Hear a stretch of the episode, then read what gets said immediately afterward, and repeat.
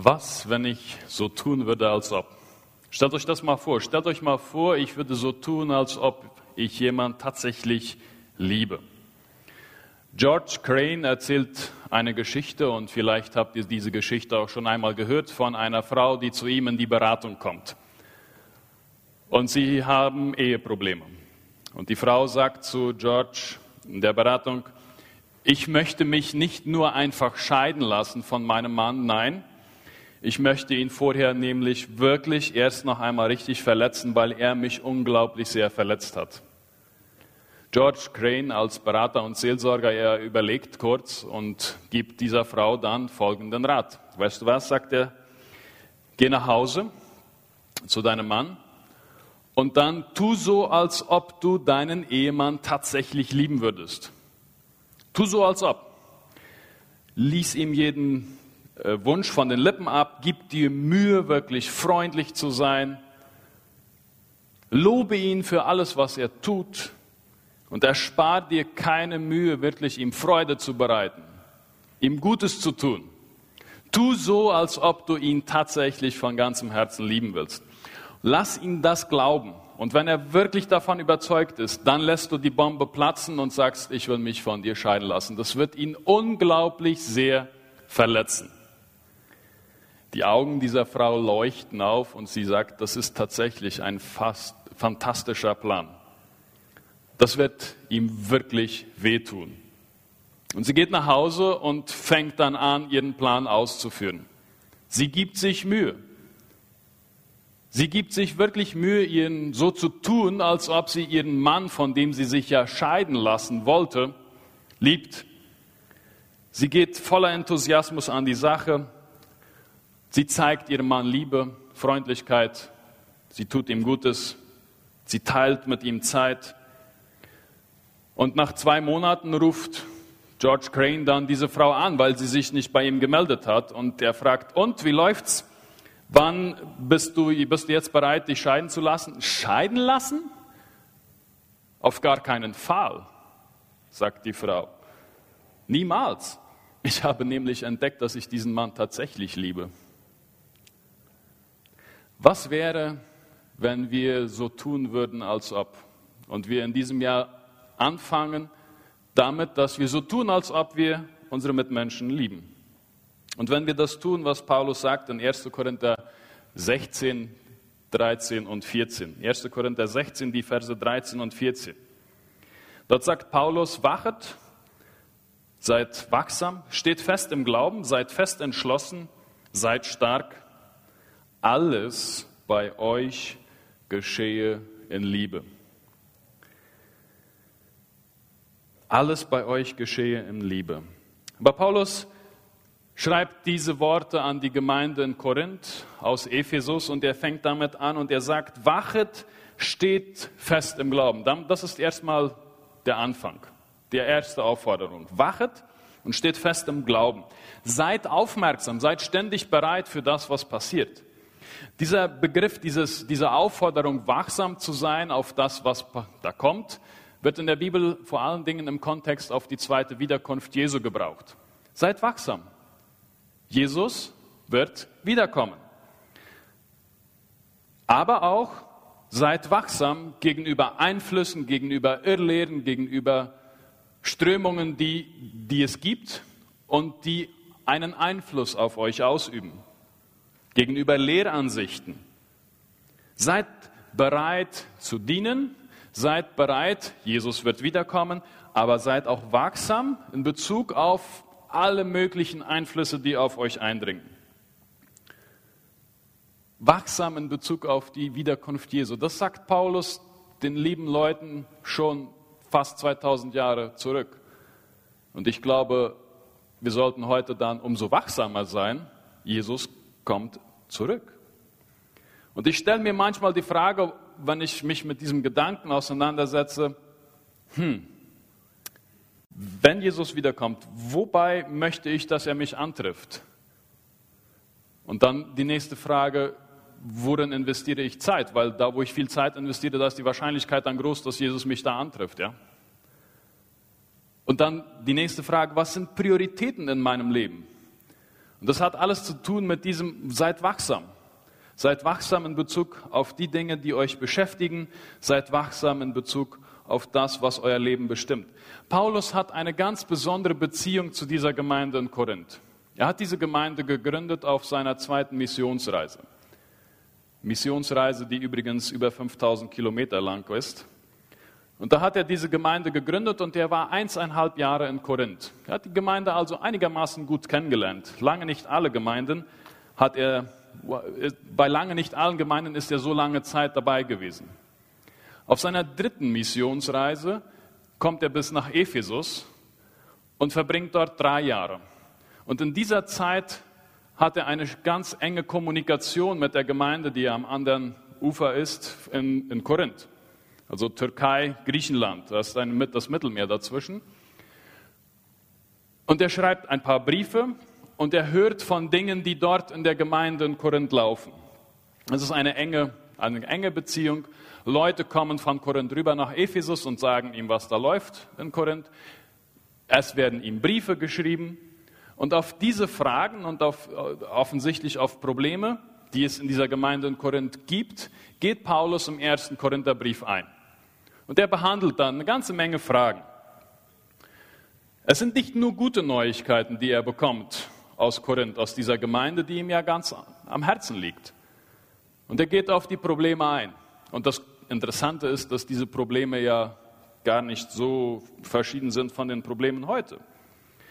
Es gibt da zum Beispiel am Anfang des Briefes diejenigen, die sagen, es gibt Parteiungen. Diejenigen, die sagen, ich gehöre zu Apollos, die anderen zu Paulus und die anderen zu Petrus, also Kephas.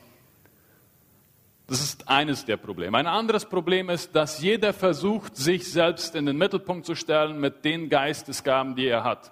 Möglichst viel prophetisch reden, möglichst viel in Zungen sprechen. Und letztlich geht es immer einfach darum, äh, das geht gar nicht um Gott, um ihn zu verherrlichen mit Gaben, sondern ich möchte im Mittelpunkt stehen, ich möchte möglichst als guter Christ dastehen.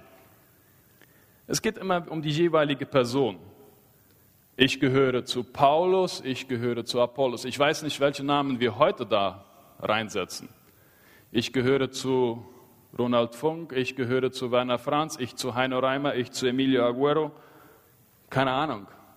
Oder auf politischer Ebene, ich gehöre zu Trump, ich zu Biden, ich zu, keine Ahnung, ich zu Merkel. Oder ich bin einfach nur dagegen, das gibt's auch. Und Paulus sagt dann in diesem Brief, ja, was nützt das alles? Das sind, das sind Menschen. Ich bin Paulus, ich habe gepflanzt, Apollos hat begossen, Gott hat das Wachstum gegeben. Konzentriert euch auf Christus, konzentriert euch auf sein Wort. Das ist das, was Paulus dieser Gemeinde in Korinth zuruft in Bezug auf diese Probleme. Und am Schluss dieses Briefes, wo er eine ganze Menge Dinge aufreiht, wo er auf, auf eine ganze Menge verschiedener Sachen eingeht. Da sagt er, seid wachsam. Es gibt viele, viele Einflüsse, die auf uns einströmen. Und ich glaube, das muss ich nach, in diesem Jahr, nach dem Jahr 2020, uns auch gar nicht mehr groß vor Augen führen, dass da unglaublich viel Einflüsse auf uns einfließen. Von allen Seiten. Und Recht haben natürlich alle. Paulus sagt, seid wachsam. Einmal in Bezug auf die Wiederkunft Jesu, dann aber auch in Bezug auf die ganzen Einflüsse, die auf uns einströmen. Ich weiß nicht, wie es euch geht diesbezüglich. Das ist ja das eine große Thema, das alles bestimmt. Das ist Covid. Und wir haben Einflüsse, wir sind Einflüssen ausgesetzt von allen Seiten. Mir geht es da manchmal wie José Mourinho, einem bekannten Fußballtrainer. I'm confused. Ich bin durcheinander. Ich weiß gar nicht, was ich wirklich glauben soll. Wisst ihr, wir müssen das doch gar nicht alles verstehen. Und wir müssen auch nicht alles kapieren und auch nicht immer gleich festlegen, also wir folgen dem und dann alle anderen, die dem anderen folgen, die sind abgefallen. Folgt Jesus und dient ihm und hört auf ihn. Aber, aber wie? Wie gehen wir mit diesen ganzen Einflüssen um, die auf uns eindringen? Wie können wir da das tun, was Paulus hier sagt? Seid wachsam. Ich habe vor nicht allzu langer Zeit von einer Freundin ein gutes Beispiel gehört, um damit umzugehen. Bankangestellte müssen ja einen echten von einem falschen Geldschein unterscheiden können. Es wäre schlecht, wenn sie das nicht könnten. Und jemand, der in der Bank am Schalter arbeitet und jeden Tag viel mit Geld zu tun hat, der muss wissen, okay, das ist jetzt ein falscher Hunderttausender und das ist ein richtiger Hunderttausender. Nun aber die Geldfälscher, die es ja auf der ganzen Welt gibt, die sind ja auch nicht dumm. Und die denken sich immer wieder neue Techniken aus und die verfeinern ihre Techniken und es wird immer schwieriger zu unterscheiden zwischen einem echten Schein und einem falschen Schein. Es gibt da dann natürlich eine ganze äh, Menge an Kriterien, wie man das unterscheiden kann. Aber es ist praktisch unmöglich für einen Bankangestellten, alle falsch, also die, die Kriterien der falschen Geldscheine zu kennen, weil die sich ständig wechseln, weil die ständig wechseln. Was muss er also machen? Er muss den echten Geldschein studieren. Er muss ganz genau wissen, wie und welche Charakteristiken ein echter Hunderttausender, ein echter Fünfzigtausender und so weiter und so fort hat. Welche Charakteristiken erfüllt ein echter Geldschein? Das muss er wissen. Und das fühlt er schon. Und er muss sich dann beschäftigen damit. Und er muss sich immer wieder damit beschäftigen und noch einmal damit beschäftigen, dass er eigentlich schon nur wenn er den Geldschein anpackt, merkt, okay, das ist echt. Und wenn er dann nach 1, 2, 3, 4, 5 Kriterien weiter erfüllt, dann ist das tatsächlich ein echter Geldschein. Es nützt ihm nichts, sich mit all den falschen Geldscheinen und all den falschen möglichen Geldscheinen zu beschäftigen. Das ist, ein, das ist gar nicht möglich. Er wird nur erfolgreich sein, wenn er sich damit beschäftigt, welche Charakteristiken hat der echte Geldschein. Und ich denke, das können wir auch anwenden in Bezug auf die Situation, in der wir uns befinden. Und wenn wir auf das Weltgeschehen achten, es ist gar nicht so wichtig zu wissen, was alles falsch ist, es ist so wichtig zu wissen, was ist richtig. Und ich glaube, es ist wichtig, dass wir immer wieder und immer wieder den echten Geldschein, den wir ja haben, studieren. Und dass wir versuchen, Gott näher zu kommen, dass wir versuchen, sein Wort besser zu verstehen und uns weniger mit den falschen Geldscheinen zu beschäftigen. Mir hat diese kleine, einfache äh, Anschauung geholfen und ich wollte sie auch mit euch teilen heute. Seid wachsam. Nicht indem ihr alle falschen, äh, also definieren könnt, okay, das ist eine falsche Nachricht, das ist eine echte Nachricht. Studiert die Nachricht, die ihr wirklich wisst, dass die echt ist. Das ist wichtig und das ist wichtiger als alles andere. Paulus sagt dann weiter auch im gleich im ersten Vers, Vers 13, nicht nur seid wachsam, sondern steht auch fest im Glauben. Steht fest in dem Glauben eben an dieses Wort Gottes. An, steht fest im Glauben ist auch synonym zu verstehen mit steht fest im Evangelium. Das, was ich euch gepredigt habe. Bleibt darin fest stehen. In Kapitel 15, Vers 1 sagt Paulus in dem gleichen Brief, ich tue euch aber, Brüder, das Evangelium kund, das ich euch verkündigt habe, das ihr auch angenommen habt, in dem ihr auch steht. Dieses Evangelium, das Paulus der Gemeinde gepredigt hat, darin bleibt fest stehen. Haltet euch daran fest. Studiert es. Diese Botschaft, dieses, diese Botschaft von dem Erlösungswerk Jesus Christ, von Jesu Christi. Jesus ist auf die Welt gekommen. Er hat das Erlösungswerk vollbracht. Diese Botschaft davon, dass wir Gott gar nicht beeindrucken können mit unseren Taten. Diese Botschaft, dass wir gar nichts tun müssen, um zu Gott zu kommen, sondern dass er alles für uns getan hat. Diese Botschaft, dass es eine Ewigkeit gibt für uns. Darin bleibt fest stehen. Darauf konzentriert euch. Steht fest in diesem Evangelium, steht fest im Glauben, vertraut ihm. Und fest im Glauben heißt dann auch, dass ich mich nicht jede Nachricht interessiert und auch nicht die Nachrichten, dass die mir nicht Angst machen, weil ich die Gewissheit habe, dass Jesus den Sieg am Kreuz schon vollbracht hat. Und das heißt dann auch, dass ich die Prioritäten in meinem Leben dementsprechend ausrichte. Feststehen ist ja natürlich das Gegenteil von fallen. Und da haben wir einen interessanten Text in Prediger Kapitel 4, Vers 9 und 10, der öfters auch bei Hochzeiten verwendet wird. Da steht, zwei sind besser dran als ein Einzelner, weil sie einen guten Lohn für ihre Mühe haben. Denn wenn sie fallen, so richtet der eine seinen Gefährten auf. Wehe aber dem Einzelnen, der fällt, ohne dass ein zweiter da ist, ihn aufzurichten. Das Buch Prediger geht ja auf verschiedene Situationen ein, die sehr sinnlos sind. Und auch hier, wenn ein Mensch alleine unterwegs ist und sich abmüht und rackert und schuftet, und dann kommt er wahrscheinlich auch zu einem ziemlich umfassenden Vermögen, aber er ist allein. Und dann sagt der Prediger, zwei sind besser dran als ein Einzelner.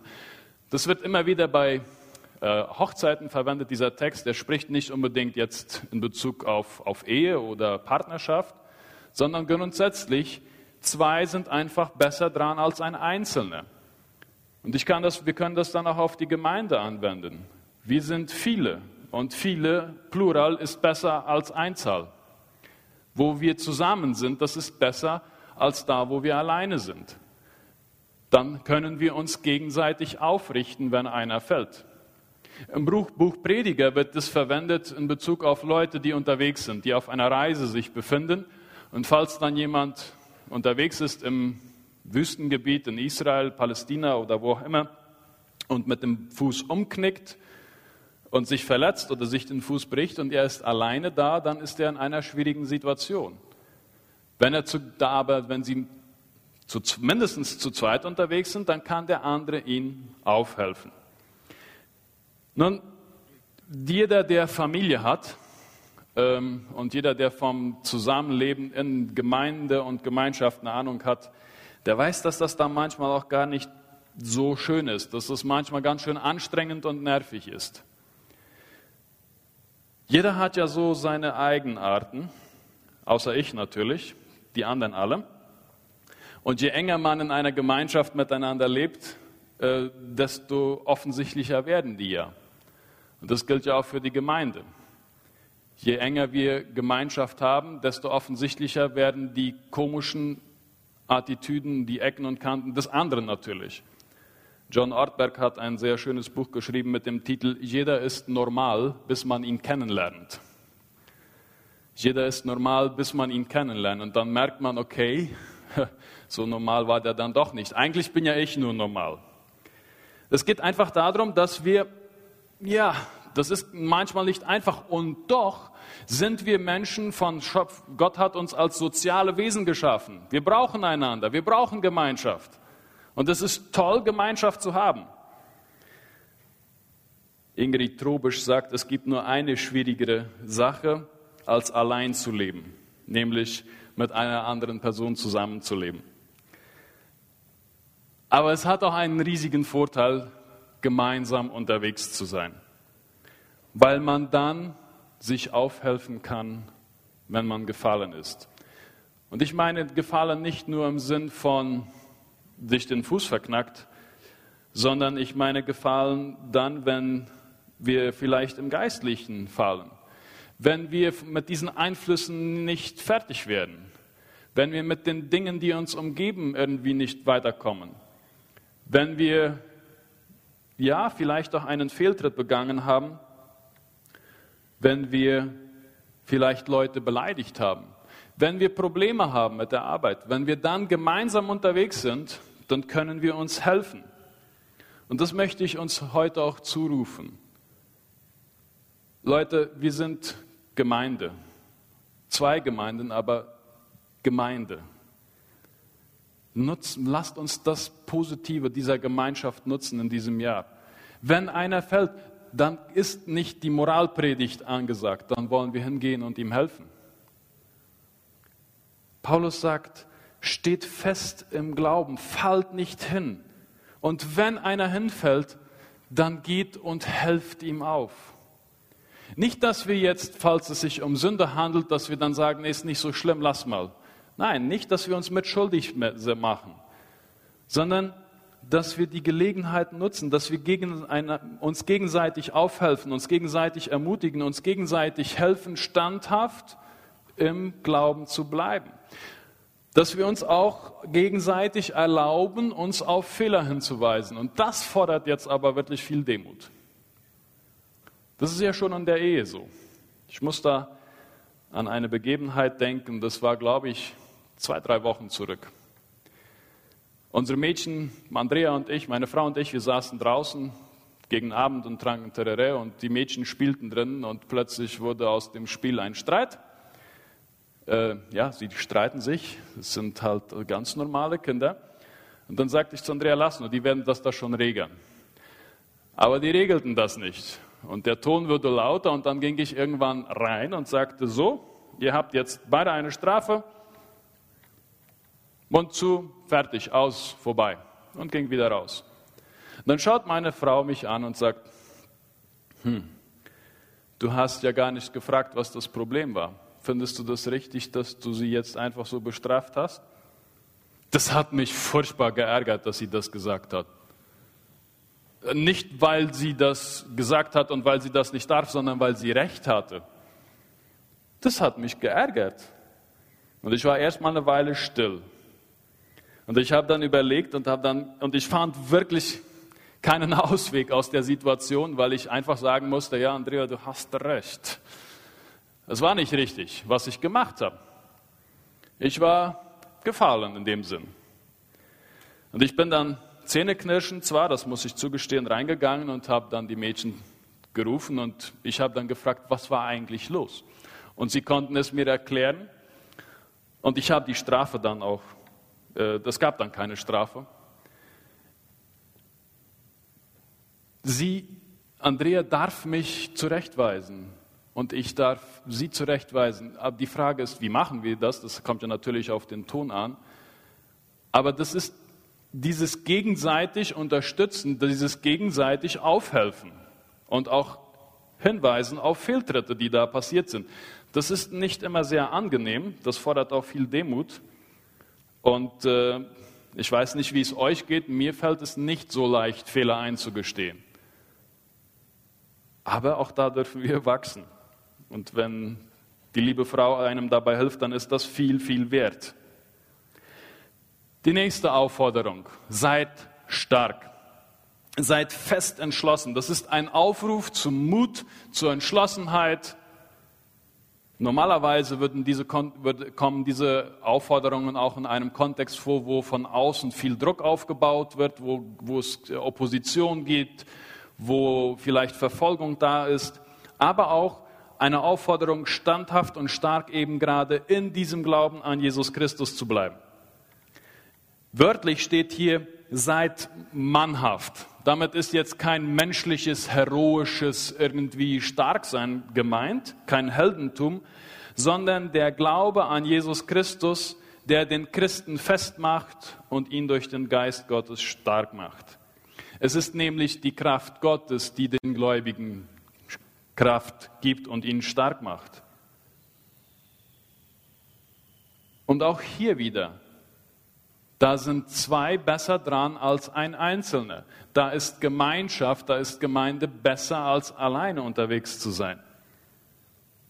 Die sind stärker. Das ist, kommt auch wieder in diesem Predigertext vor, im Kapitel 4, wenn Leute unterwegs sind, ein Einzelner kann leicht angegriffen und überfallen werden. Wenn es zwei sind, dann ist es schon schwieriger. Leute, wenn wir alleine unterwegs sind, dann sind wir Angriffen viel schonungsloser ausgeliefert. Wenn wir als Gemeinden unterwegs sind, dann sind wir stärker. Dann können wir auch viel mehr aushalten. Vielleicht, ich weiß nicht, was diese Angriffe sind. Vielleicht sind es Menschen, die uns angreifen, die dich angreifen.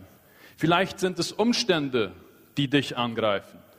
Vielleicht sind es finanzielle Schwierigkeiten. Vielleicht sind es Krankheiten bei dir oder in deiner Familie. Diese Angriffe können sehr unterschiedlich aussehen. Vielleicht sind es Konflikte, die in der Familie schon seit Jahren schwelen. Euch gegenseitig zu unterstützen, euch gegenseitig den Rücken zu stärken. Seid stark, seid fest entschlossen. Zwei können nicht so leicht überwunden werden als eine. Eine Gemeinde, wenn sie zusammenhält, kann nicht so leicht überwunden werden als ein Einzelner.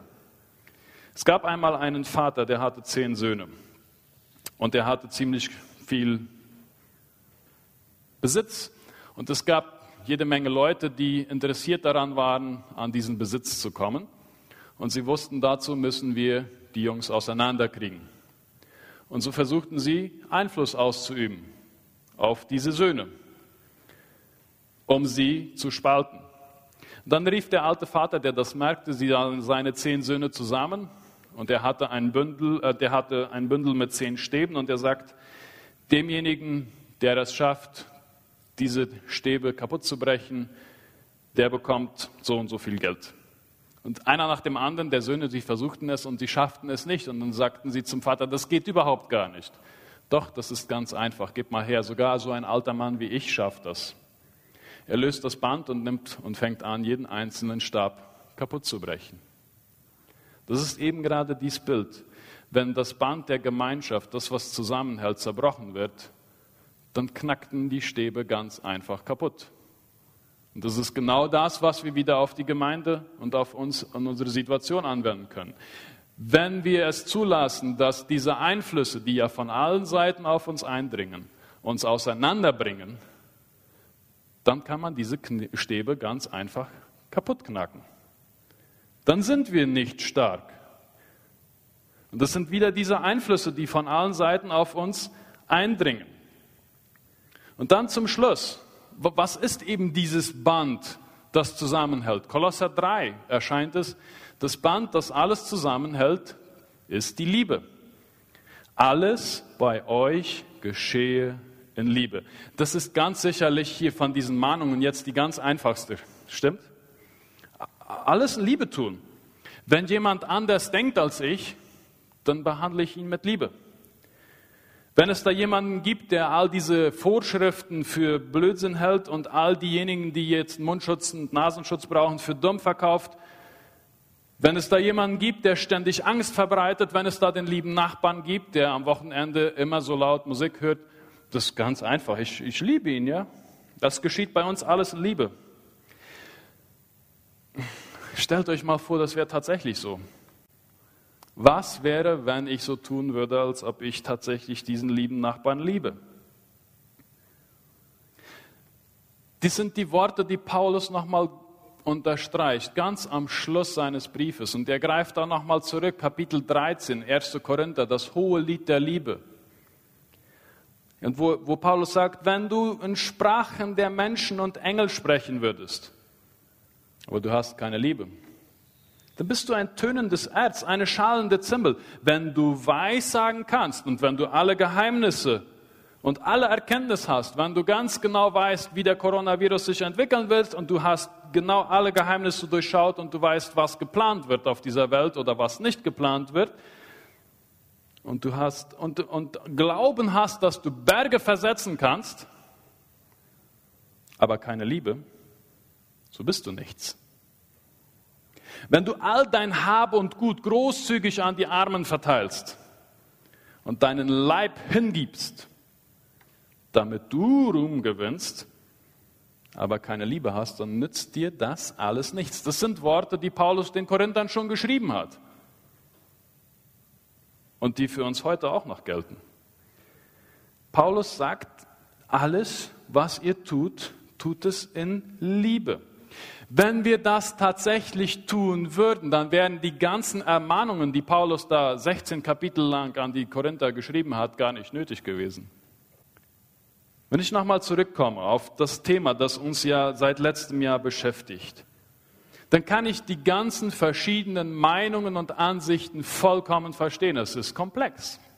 Das ist kein einfaches Thema. Es gibt da keine allgemeingültigen Antworten, die man ganz einfach irgendwie so äh, rauswerfen kann.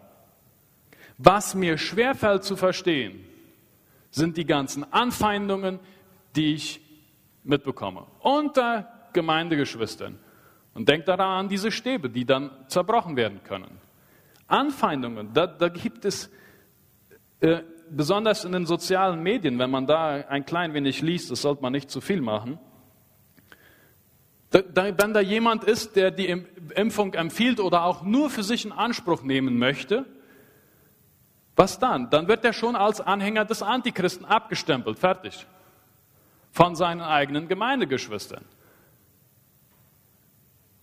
Dann gibt es den anderen und andersrum ebenso. Also es ist nicht nur eine, in eine Richtung. Wenn du dann gegen die Impfung eben bist und sagst, nee, will ich nicht machen, dann bist du auch abgefahren. Und das können wir auf, auf weitere Themen ausweiten. Johannes sagt in Kapitel, im Johannesevangelium Kapitel 13, Vers 35, daran werden alle erkennen, dass ihr meine Jünger seid, wenn ihr Liebe untereinander habt. Es ist ganz normal, verschiedene Meinungen zu haben. Das war vorher auch schon so, dass wir nicht überall einer Meinung waren. Und das ist auch okay. Wo ich meine Probleme habe, ist die Art und Weise, wie wir miteinander umgehen. Alles, wirklich alles steht da im Text, bei euch geschehe in Liebe. Und Liebe ist immer ein Geschenk. Wir wollen ja Liebe bekommen. Ich zumindest. Aber Liebe ist immer in erster Linie ein Geschenk. Gottes Geschenk an uns zuerst. Gott hat uns lieb. Dann aber auch die Liebe zum Mitmenschen. Es ist immer ein Geschenk, das heißt, ich bin aufgefordert zu geben. Ich bin nicht aufgefordert zu empfangen, ich bin aufgefordert zu geben. Liebe zu üben, nicht zu bekommen.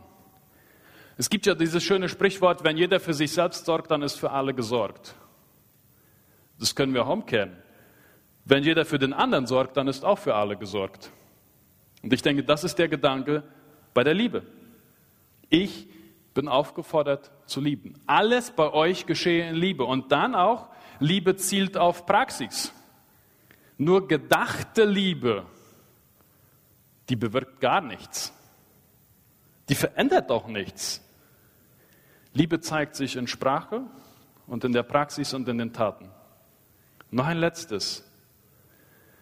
Falls wir von uns aus versuchen, wachsam zu sein, falls wir versuchen, von uns aus stark zu sein, von uns aus äh, Liebe zu tun, dann ist unser Vorhaben, so edel es auch ist, schon von Anfang an zum Scheitern verurteilt, weil es dann letztlich doch wieder komplett einfach nur egoistisch ist und weil ich zuletzt dann doch wieder nur auf meine eigene Kraft vertraue.